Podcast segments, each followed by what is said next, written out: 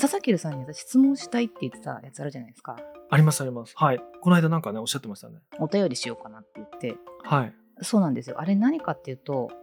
佐々木さんこそなんかいつ仕事をしてるのかなってちょっと思って あ、なるほどですね。なんか結構そうあのお好きなことやってらっしゃるなと思ってそうですね。あれこれいついつ仕事なさってるんだろうってすごい不思議に思っててはい。もしかして結構余裕な感じで仕事してんだろうなと思ってなんかそこら辺をねちょっとね聞きたかったんですよねじゃあ今日その話からしましょうか。いいんですかいいんですかそんな話しちゃってそうしましょメディアヌップう。こんばんは、佐々木優です。こんばんはあやこ P ですようこそ2回目のメディアヌッペへようこそいらっしゃいました。結構あのいい感じのスパンで呼んでいただいてありがとうございますそうですね。これなんかあの、あやこ P さんと喋りたいなと思うことが1個思いつい て。でね、それがはいビジネスフレームワークを前回話したんですけどもそれに引き続いて自己啓発書について喋りたいなと思うことがはいあったんですけどはいそれを思いついて声をかけたそばからうんそのロズウェルじゃないやメキシコであの宇宙人がはいはい あの宇宙人の遺体のようなミイラのようなものが発見されたというニュースをはい発見されましたがねあの世を楽しませてるはいと思うんですけども。ええあやこ P さんがわざわざそれについて1本取られてるのを聞いてはいメディアヌッペでも過去1本 UFO の話だけを40分するっていうのをやったことあったんであありましたねそうだそうだそれも話したいなとところがねあの宮本さんもてるさんも僕よりも1415ぐらいお若いんでええなんか UFO とかね宇宙人に対する愛情の深さがねちょっと僕と違いま してねまあそれはそれでいいんですけどあそれ関係あるんですか世代関係あるんいですやかそれっーて関係ありますよねやっぱそうなんだ若い時にこうやっぱ UFO とかね宇宙人の情報を浴びるように受け取ってたはい我々の世代はやっぱりすごいそれ気になるししかもあやこ P さんが旅行でロズベル行ったって聞いていや行ってないです私は行ってなくて友人が行ったのをすごい羨ましがってたっていう話ですあそうかそうかそうそうで写真も借りて勝手に載せたん ですそうですねあのそうロズウェルはあのドラマを見てねあの盛り上がったロズウェルってドラマを見て盛り上がったって話ですねそうですとかねそんな話もあったりあと最近は私やっとあのあやこ P さんがその熱心に聞いておられる名盤ラジオはいのいくつかの回をお遡って聞き始めまして聞きましたとりあえずね X の X から聞きますあ本当ですかはい嬉しい嬉しいすごいありがとうございますあのね直近の「アート・オブ・ライフ」30周年記念番組をあ3回連続やっててーはいそうですねしかもしかもですよこれ30周年記念企画ですけども、はいその前にも「アート・オブ・ライフ」企画やってるんですよね そうですねアート・オブ・ライフだけで何時間喋ってんだと思 って。で、名盤ラジオいいなと思って、あとかっつってね、ーはい話したいこといくつかあるんですけども、ちょっと一旦それ置いときまして、はいはい冒頭のね、なんか、ご質問いただいた雑談から始めてもいいんじゃないかと思ってね。わかりました。ぜひ。ちょっと私、メディアヌップ、すごい読んでて、ありがとうございます。ポッドキャストも、ニュースレターも読んでるんですけど、うん。やっぱね、あよはたさんいらっしゃるじゃないですか。うん。金曜会期ファイルの。あよはたさんが結構、佐々木留さんのメディアヌップとか影響を受けてるじゃないですか。そうなんですかね。僕は僕でね、あやはたさんのニュースレターに影響を受けてるんですけどね。そうなんですね。うん。で、まあ私もすごい影響、お二人に影響を受けてて、すごい読んでるんですけど、なんか、あよはたさんは割とお仕事をガシガシされてるなっていう感覚があって、まあ企業にもお勤めだし、まあ他の副業とかもやっててそ、うですね。そういうちょっと、なんだろう、うん、仕事の中のうん。こう結構愚痴みたいな、なんか Google のなんとかが、あ、よく言ってますよね。えー、何でしたっけ、アナリティクスが変わってどうのこうの GA4 がどうだとかね。言ってますよね一時期すごい言っててあ相当、ね、困ってんだなあわかるわかるそういうことあるよなとか思いながらで翻ってなんか佐々木るさんうんあの、ね、会社ももちろんあの、えーっと3月にお辞めになった後ごはい自身で独立されてうんポートフォリオワーカーとしてやってらっしゃると思うんですけどうんなんか結構遠野にも行きまくってるし、うんでもなんか遠野は仕事だとか言いながらあなんかフィールドレコーディングすごい大量にやってたりと かあと物語をすごい書いててそれ仕事じゃないよなとか思ったりとかはいはいなんかですねあ私が聞きたいのは 「佐キルさん仕事をしてますか?」っていうのをちょっとね聞きたかったんです。てかいいなと思ってそのライフスタイルが。はいだかはらどうやってなんか両立みたいなのしてんのかなっていう平たく言うとそこら辺がね気になったんですよね。いちなみに遊んでるような風に見えるやつも大抵の場合ははい、何かの何かの形で自分の仕事にはなってるので仕事に見えないかもしれないんですけど一応なりわいっていうんですかねなんかそうではあるんですけどうん、とはいえ何で稼いでるっていうかあの不思議だなこの人何してるんだろうなって思う部分があるとすればですねはい、一個だけあの組織開発とか人材とか採用とかあのそういう領域の仕事もちょっとしてるんですねちょっとっていうか、まあ、結構してるんですようん、あのそこに関しては何だりニュースレターに書いたりあの喋ったりってことはまあさすがにこうできないのであそっかあのそこはさすがにあんま書いたり言ったりしてないんですよはいはいだから、うん、てかほとんどてか全くしてない書いてないぐらいな言ってないぐらいだと思うんでなるほど多分ねそこがねこの水面下でやってることだと思いますねはいよかったですそうなんですねなんかもう一大資産築いてるから割ともうんうそのななりわいっておっしゃってるけどそのねなんかちょっと悠々自適な感じなのかなって思ってうん少なからずちょっと嫉妬心をちょっと嫉妬心っていうかこういやなんかねお仕事につながってるって言ってもはいはい直接的じゃないんじゃないかなって思ってはいはいはいてはいその本格とか、うんうんあのえっと何でしたっけツアー今度やられるじゃないですかあの歩くやつうんああいうのとかもうん もちろん間接的に何かしらねいろんなご縁が出てくるからきっとお仕事になるっていうのは分かるんですけどそこですごいなんかねなんかちょっと下世話な銭下場な話ですけどなんかこう一気にボンってお金が入ってくるとかじゃなさそうだなとかそういうのがすごい多いそうですよね印象っていう意味です。いや確かに確かにそれはそうですよねそそれでボーンって入ってくるわけないですからねうん、確かにそういう意味では不思議な人に見えるかもしれませんけどもその組織人材採用周りとかは前から仕事でよくやることもあったんですけどもそうなんですね。で独立してからもありがたいことに声がかかるというかあ困ってるんだったらややりましょうかみたいな場面があってですねはい。あの商品としてできますよっつって並べてたわけじゃないんですけどもそれは結局やることになるあそれあの僕も楽しいと思ってるんだよなあ、じゃあ結構あれですか忙しいですかじゃあ、佐々木由里さん。いえっ、とね時期によりますけどね、うん、はいや、そうだそうだ。あの、もう一個思ったのが、結構に日中昼寝してたりとか、なんかひあのサウナ行ってるなと思って。あのね日中のね昼休みは大事なんですよ あの昼休みは2時間取ってるんですけど2時間、すごい。いやでも例えばあの8時から働き始めますよねで12時まで4時間やってうん。で午後2時からスタートするとまあ大体間2時間ありますよねうん。でそのままうんうん。 2時から6時まで働くとまた4時間でで家族とご飯食べ終わってまた8時からやるなんかやることも多いんですよ、うん。まあ、そうすると普通に8時間とか10時間とかやりながらお昼は2時間ぐらいなるべくスペース取ってるみたいなことは多くてですねそうするとその間に運動したり、ああ、そう、そうなんですね。うん、お昼はそうですねプール行ったりすることが多いですね そうそう。ねいや、すごいなと思って、なんか、アメリカのなんかすごいエリートサラリーマンがいそうなやつですねそれなんかこ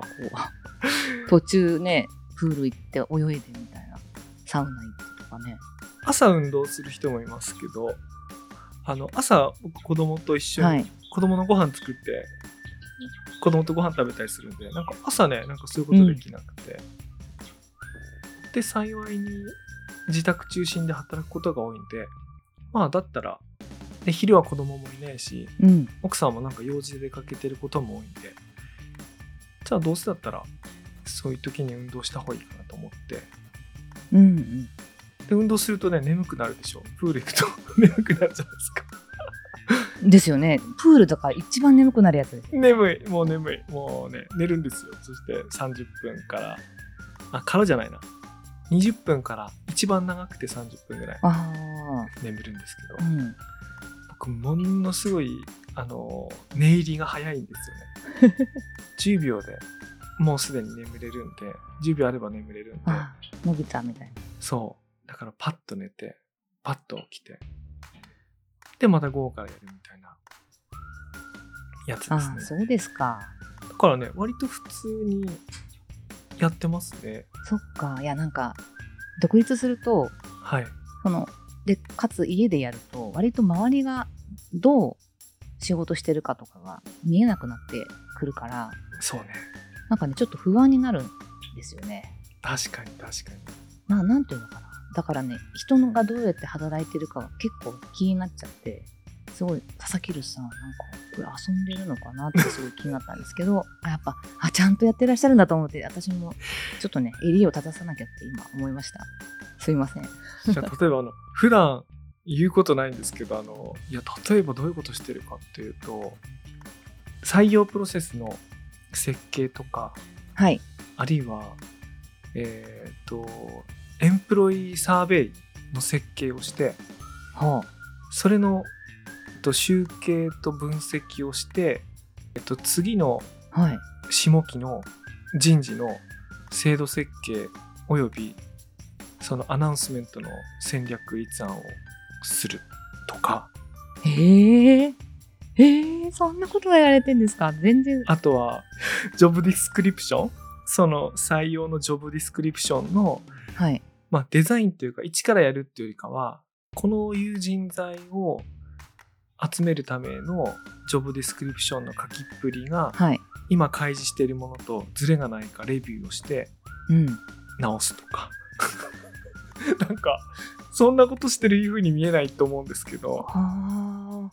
そうなんですね僕がいつもなんか本の話とか音楽の話ばっかりしてるから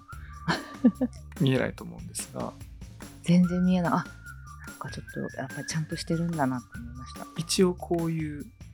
こともうん求めに応じてやったりしてるんですね求めに応じてっていうかはいそういう場面があるんでやるんです普段なんか漫画とか漫画の話はしないかあの映画の話とか本の話ばっかりしてますけどもはいあのそういうこともねやっておるんですねああそうなんですねいや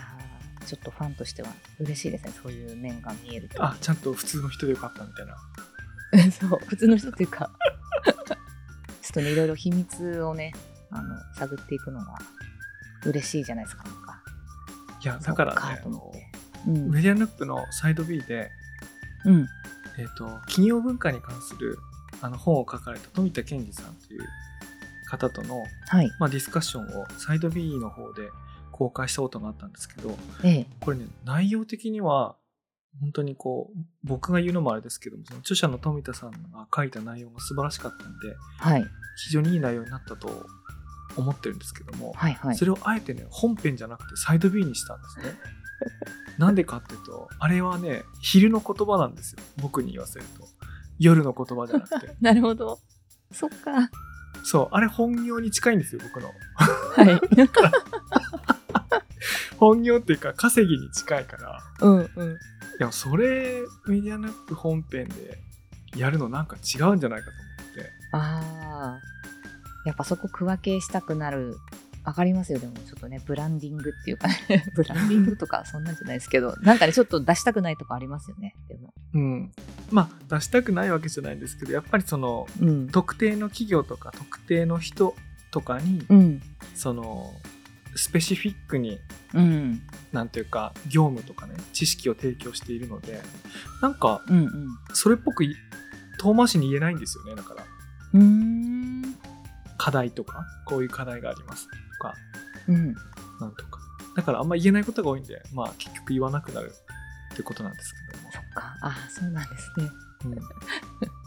いやなんか失礼なこと言ってすみませんなんかん、あいえいえいえいえねえなんか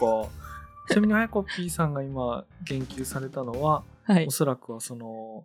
ミデヌップ特典会員で見られる日記の中にあーそうそう今日はどこ行ってきたとかはい今日は昼泳いで午後から仕事したとかなんかそういうことが書いてあるからこの人はそうはてみたいなそうことですよね。そうですそうですうん、それがねいやすごい面白くてあの日常のやつすごい好きなんですけどあの読めば読むほどねあこの人ちょっと仕事してないんじゃないかなってそういうあの恵まれたステータスにいるんじゃないかなってちょっとねうがって見てましたなんかファイヤーとかではないですね。私じゃないんです。ねうん、いや何しろね日記だってあれ週に一遍かうん最近はもっとペースが落ちてますけどもうん普通に仕事してる日は何も書くことがなくてわかりますうんそうですよね そうだから特殊な日を日常と名付けて あのある種フィクションあの書いてあることは本当なのにはいそればっかり受け取るとトータルとしたフィクションになる っていう感じになってますからうわー、うんなんかやられてるわけですねちょっとあれねそうですねそっかうんい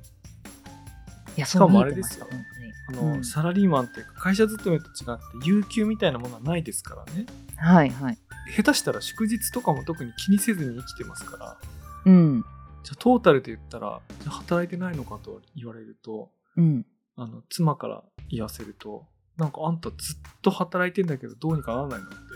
あそうなんです言わか。そういやでもねうん。働いてるように見えるかどうかは別ですよなんかいつもヘッドホンしてなんか波出がた。波形が動いてるの見てるとかそれ含まれるんで なるほど。うんいやダウトみたいないや今働いてないでしょみたいなダウトみたいな 時あるんですけどそっか。いや、失礼しました、本当に。みんな頑張ってんだな。まあ確かにでもそのあやこ P さんがおっしゃられたのははい。周りがどうやって働いているかわからなくなりがちで、うん。まあ、かつその身近なニュースレターとかポッドキャストとかを受け取ってる人たちの働きっぷりのシグナルをうん。あの真に受ける とうんなんか不安になるとかえこれえどうなってるのみたいに思うってことですよね。そうですね。うんなんか自分の働き方を振り返って、うんなんかもうちょっと余裕があるように、 なんかできたりもすんのかなとか、うんあとは、まだ逆パターンもあって、だと佐々木留さん結構昼寝してるから、うん私も昼寝していいんだみたいな、なんかそういう余計な言い訳に使ったりとか、いろいろしてますね、本当に。いやでも昼寝はね大事ですよねと思いますね。あ昼寝が結構できるようになったっていうのがね、独立の醍醐味でもありますね。あのねあやこ P さんのニュースレター読んでるとこうもう一回寝たみたいな ことそうです。最近ちょくちょく書いてますよ。はい一。回一回寝るみたいな。ちょっと仮眠取らないとパフォーマンス上がんないなと思って。いやでも思えばうちの父がはい。父がその自分の実家の隣の会社で働いてたんですけどはい。毎日昼ご飯食べに帰ってきてうん。毎日15分昼寝してから午後仕事行くんですよねあだからねそういうもんだと思ってたんですよねあ。あ、かなり長い間あの、ちなみに、佐々木さん、昼寝って、ちゃんと横になって寝てるってことですよね。そうですね横になって寝てますそう。いや、なんか、職場、会社員の頃とかね、みんな机に突っ伏して寝てましたけど、あんなの寝たうちに入んないから、うんあのね、横になれるのがまたいいし、そのお父様はあれですか、横になってたってことうでんすか、よ横になってまあこたつに横になるとかねそ んなそんなぐらいですからねはい。でも本当にこうフラッフラットにこうなってみたいなえー、あ、そうですか。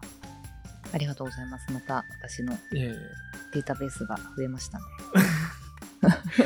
そうねいや僕ふ意外と普通にやってると思いますよその、うん、普通にやってると思いますねそうですよね。あの失礼し人まのした。ワンオンワンで相談乗ったりとかねああ。いや、普通ですよねそうかそうです。そうです。普通ですね。 うん、そっか。そうそうそうそういうのちゃんとありますねちゃんとっていうか、うんでもあのー僕もそういうのやれて嬉しいなっていうのがあってはい。ちゃんとこう社会に接続されてる感じするん ですよねあの組織設計とか人事に関わってるとうんいやもうん本当にドフリーで自分の好きな事業ばっかりやってたら俺不安になると思うんですうよ、ねん、これうんなんていうのかやりたいことと求められてることと稼げることみたいな、この3つがバランスよく重なってないといけないと思うんですけうん。どその求められてることがそういうね、組織とか人のことがあるんで、まあ、それ求められてやってるので安心します僕は精神の安定の保たれる、あー、うんわかります。わかります。でも、それ。そうですね。いや、そう。わかります。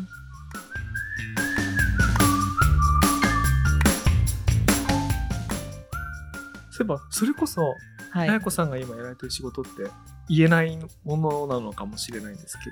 はい。どどういうことやってるんですかああ。一個はあれですね。草木さんとちょっと絡んでる。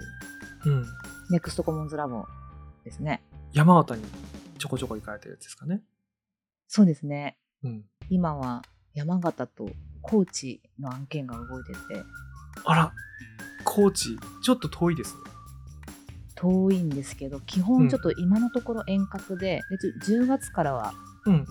ちょいちょい行く感じなんですけどね、へえいいですねうん、なんかあのネクストコモンズラボの面々ってうん結構天才肌が多くてですねあの俺いつかねええいつかメディアヌップではいネクストコモンズラボの面々っていう特集を ねあのやってもいいんじゃないかと思うぐらいうんあの僕初めて会った時にははい なんかその海賊船に乗ったような感じがするっていうかわかりますあの海賊船ってあの本当にこうベタな「ワンピースみたいな漫画を思い浮かべてほしいんですけどはいなんかみんな一癖も二癖もあってうんでこう言うと大変失礼かもしれませんけどできないことの方が多い人た ちだってねいや仲いいから僕あの仲いいと思ってるからこういう言い方しますけど、他の人がそういうこと言ったら僕許さないかもしれないけど、なんかそういう変わった人たちがなんかいてやってるなと思ってすごい衝撃受けたことあって、いやそうなんですよなんかねうん天才派だっていうかね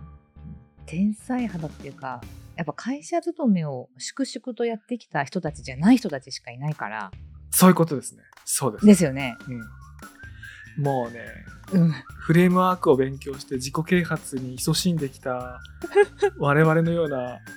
凡人が度肝抜かれるような人たちがいっぱいいますもんね。いやほんとそうなんですよ。そうなんです。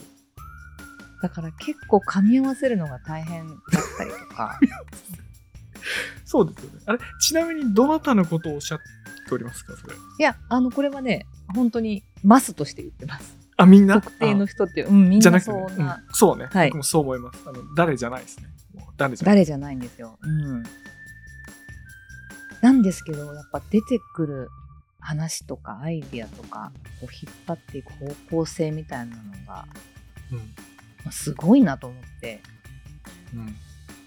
なんかねよくみんなお互いがお互いを口だけ口先だけのやつみたいな感じで罵ってるんですけどいいのじゃあもう今その罵り現場もちゃんと見られてるんですね。そうですね見てます見てますうん見てなぜか私とかがたまに呼ばれてうんあのちょっと翻訳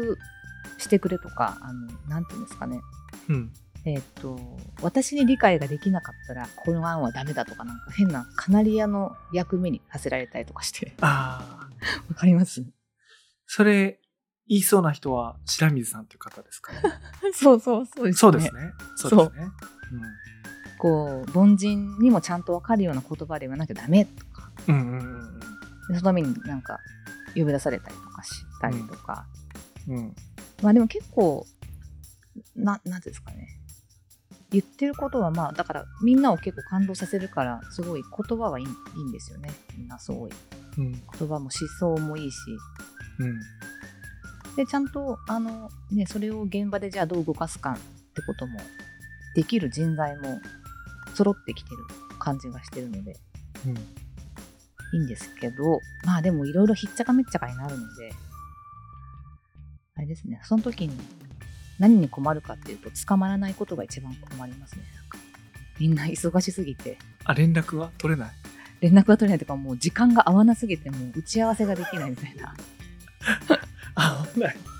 もうあのー来週ミーティングできる時間ありますかって言ってみんなこう21時以降からみたいななんかそういう感じになりますよそうそうなるなりますよねでその21時以降もね、合わなかったりとかうん、合わ一ない人があってもねもうもう一人が全然ダメとか大変もうそれのなんかう前回のあのメディアノップでいうと安堵を取るのがですねん、うん、非常に大変ですねだからそこがすごいストレス確かにそうですねみんなやってるプロジェクトが1個じゃないですからねそうなんです今回とうんだからそういうネクストコモンズラボとかあとは私も前職の分野のお仕事をそのまんまうん他の会社でやってたりとか、うんうんえっとあと子ども会議っていうのをやってましてですねはいこれも非常にユニークなプロジェクトなんですけど子供会議それはそうどでういうすね株式会社子ども会議かっこ仮っていうですねうんあの仮仮の株式会社を作ってるんですね、うんで子どもたちにこう社会社会で役に立つみたいな経験とか、うんありがとうって大人から言われる経験とかうんそういうのをなんか作るっていうのをやっててそれも、まあ、一応お仕事みたいな感じになってはいますねこれは二子玉川で都都内のそうです私は都内でやってるんですけどオンラインでもあったり他の県でもあったりみたいな感じでやそうなんでってすねますうんこれはもともとやられてたんですかこれはそうですね会社員の時からへえやっててこれは2020年からプロジェクトスタートしてそうなんですね。だから子供の相手もしながら、相手って言ったらちょっと失礼ですけど、子供と一緒に仕事しながら、なるほど海賊と一緒に仕事して、で、一方でなんか、あやこ P さんこれは忙しいですわえー、そうですか えーなんかその使う頭の使う方向性がなんか一個一個違うような気がしてそう、そうなんですよ。だからそれが、うん忙しさの原因になっちゃってて、なんか一個一個大したことないんですけど、うんあの、スイッチングがすごい結構ね、大変なんですね。うんなんかおお子さんとたくさんと写ってる写真とかありました けど確かに日常にこういう瞬間ないもんなそう、だからさきるさんに聞きたいもう一個あって、うんあの前、スケジュール管理大変ですかってちょっと DM でそうでしたね聞いたはら、全然大変じゃありませんってなんか塩塩な回答が来たんですけど そう会議はねそんな多くないから 会議を調整するってことの大変さはあんまりないんですよねなんか昔は会議多くないんですか昔はそれこそ一日中会議するのが仕事だったんですけど今は制作とか開発みたいなうんあのそういう部分が増えたのでうん制作とか開発だと1人で2時間確保して集中してやるみたいなやつがふうになるからうんまあそれはいろいろ会議入れられた後に空いた時間でやればいいからなんか後でなんとかなそこは後で確保してこうやったりするんですけどうだんからねなので開けてるんですよねじゃまあ自分作業するために開けてるんですけどただ会議したいですとか商談したいですって言った時にはもう、まあ、自分の作業の時間のとこ後回しにしてパッて入れるから、うんあんまり大変じゃないっていうのはあってですね、そうですかいやでも、あやこさんのやつ今聞いたら多分、ネクストコモンズラボのやつが多いんじゃないですステークホルダーが多いっていうか、調整事が多いから。あそうですね調整事はそこが一番多いですね、うん、なんかイメージつきます、それは。あの自治体さんとかともねやり取りするんでうん。それがまた大変でそれは、で会議ツールとかってどういうふうにするんですなんかその、アジェンダ、資料の共有、議事録とかって、いやーだからそれももう NCL NCL うん流儀を押し付けててうんうん自治体に 普通に Google のドキュメントで共有してるんですけど本当はダメなんだけどって何回も言われながら、あのいやいいと思いますよそやっれてますね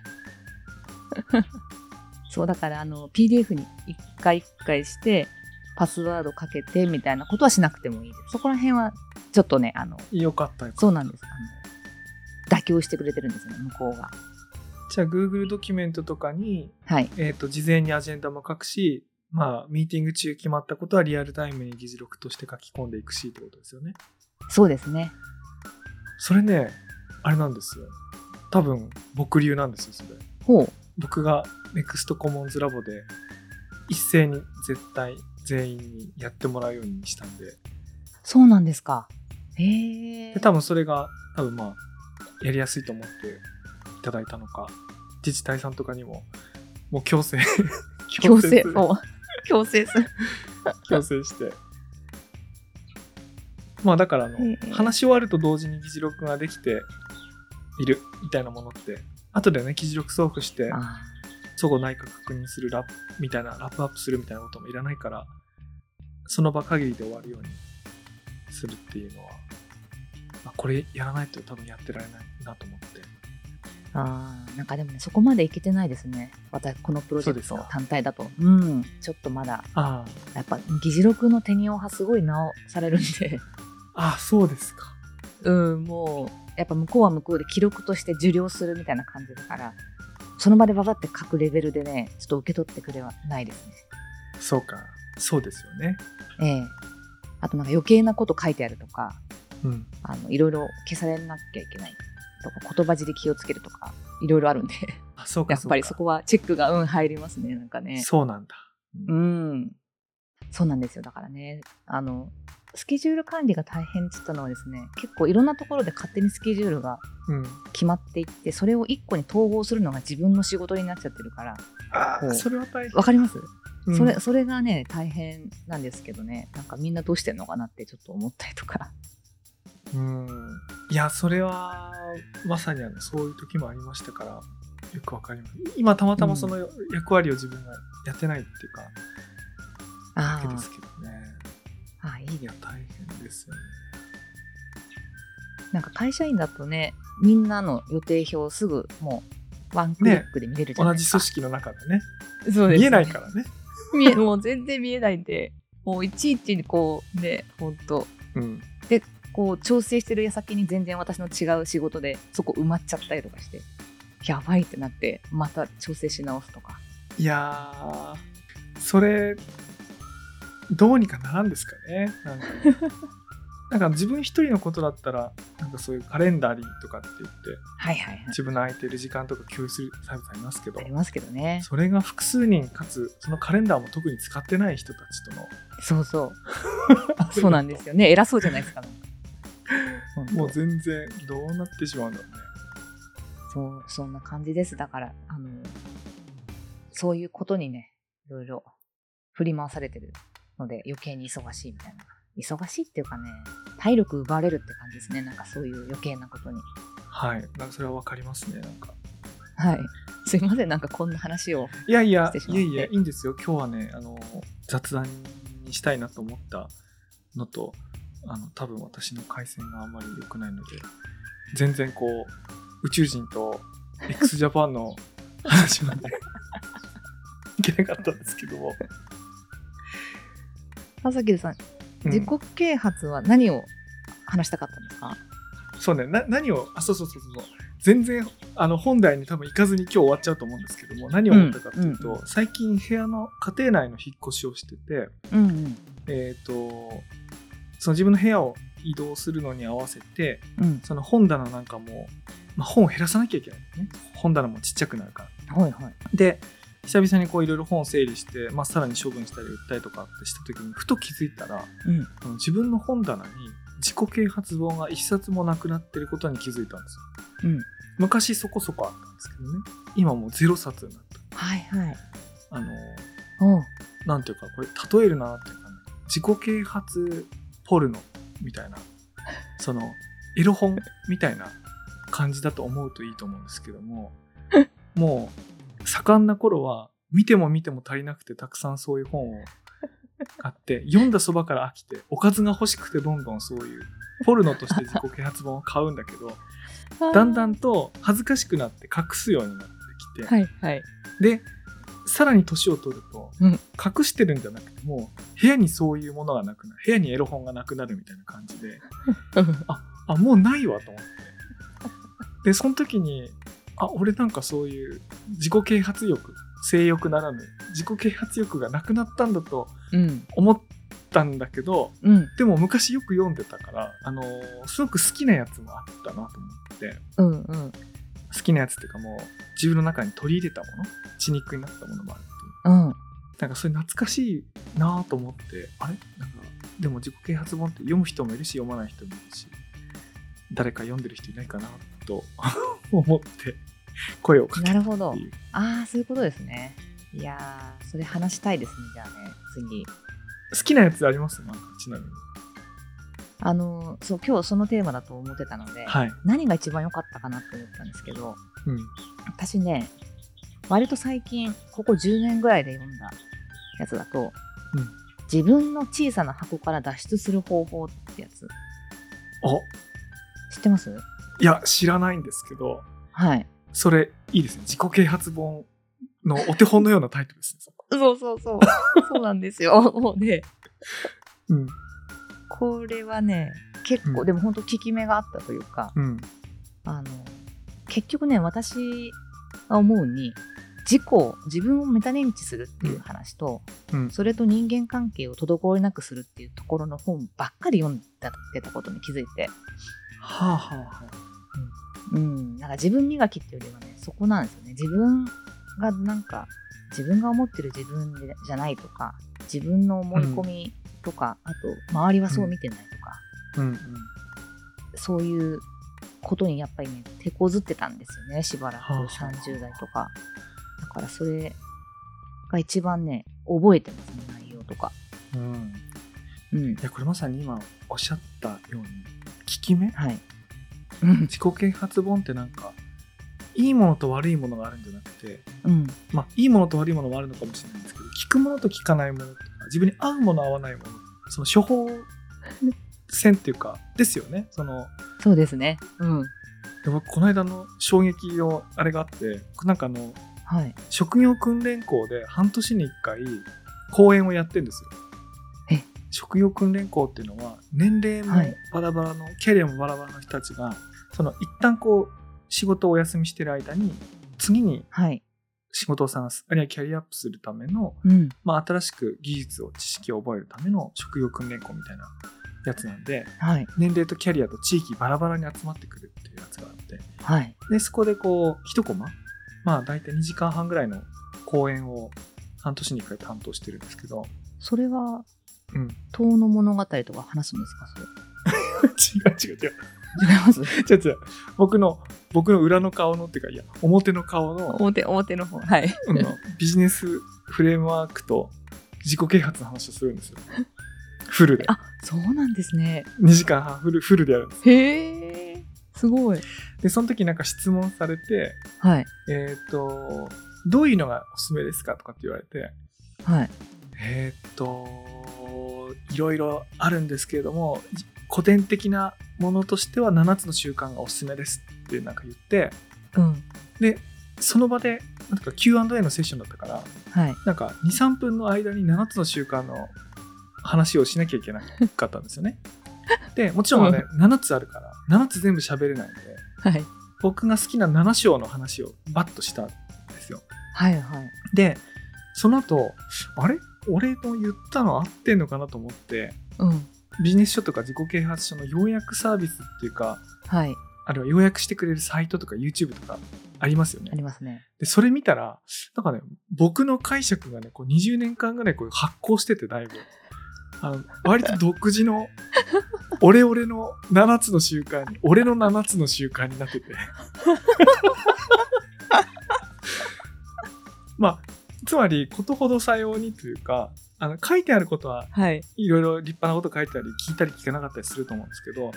一度聞くとうんその効き目が長く聞くと自分のものになるんですよねうん でそれを自分の中で20年間繰り返し使って原点に立ち戻らないでいて使いまくって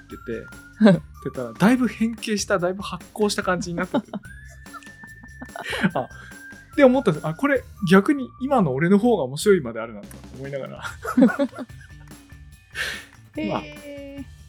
でその時の Q&A ではまあ喋った後にまあちょっとこはれい長いあれなんで、今 YouTube で検索したらおそらく中田敦彦とかが解説してると思いますよって言ったらドンピシャで解説しててーうんうんでそれ見たら俺言ってるのと全然違くてまあ衝撃受けたんですけ どまあ自己啓発書っていうテーマ面白いなと思った理由の一つにもなってますねそれ。あーいやいそうですよね、まあ、結局自分流に解釈して自分がご機嫌で、ね、生きていれれば全然いいのであそうのそ素う晴らしいと思います本当に、うん、だから正しく読めてなかったとしてもうん、聞いてるってことはうん聞いてんですよ。うんいや本当そうですよ、うん本当にそう思うなそうだじゃあこうしませんかあのはい今度宮本さんも入れて3人で撮って宮本さんに自己啓発書の話をするって おそらくね読んだことないと思うそうですかねあそんなことないかな読んだことあるかな自己啓発なんかよ読んでんじゃないかなあじゃあその辺から伺ってみましょうその辺、そうですね。それ、じゃあおすすめのなんか私一個、熱弁する準備しとけばいいですかね。うんなんかビブリオバトル的に1個その要約して熱弁するやつをじゃあ俺の7つの習慣ちょっとやってみせましょうかこれあ、ぜひぜひ。すごい。それ超貴重だ。俺の俺の7つの習慣もうね、何十年も。何十年ですよなんですごいですよね、はい、わかりました。OK です。じゃあ今日はどうもお忙しい中ありがとうございましたはい、こちらこそ。今日いかがでしたでしょうかはい。今日はそうですね。いや、なんか、佐々木るさんの、すごい生態が分かって、すごい嬉しいのと、あと、ね、メンバーラジオ聞いてくださって、私の番組じゃないですけど、すごい。 いや名盤ラジオの話ねまたしましょうこれぜひお願いします。メーバーラジオに出た、私が出た回がありまして、うんそれね、聞いていただきたいんですよ、すごい。一個ありまして。爆竹会ですかそれは違います。中二病の回っていうのがありまして、それは聞きたいそれ聞いてください。よろしくお願いします。ありがとうございますいや僕は今日はあれですねネクストコモンズラボの面々っていう思いもよらない企画が思い浮か んでいやほんとねみんなどういう人かね僕紹介したいんですよねなんかなんかぜひそ。れをどっかでやろうか、やりたいなと思います。なんかで出てますよね、もうね、メディアムネットには。 ほんとね、出てる人も多いです。林さんとか出てる。そうですよね。林さんも出てるし、うん。あと僕ね、高橋さんを紹介したいんですよね。ああ、高橋さんとやりたいですね、ちょっと。そう、高橋さん。高橋さんとやりたい、すごい。高橋さんは、ネクストコモンズラボで、えっと、苦労役を買って出な がら、カンボジアの人たちと一緒にストールを作り、プライベートでは怪奇小説家として そうだ。活躍されてる っていうね。大好きなんです、僕。大好きなんです。まあ、そういうね、こともやれたらと思います。はい、やはいっ。ていきましょう。じゃあ本日どうもありがとうございました。はい、ありがとうございます。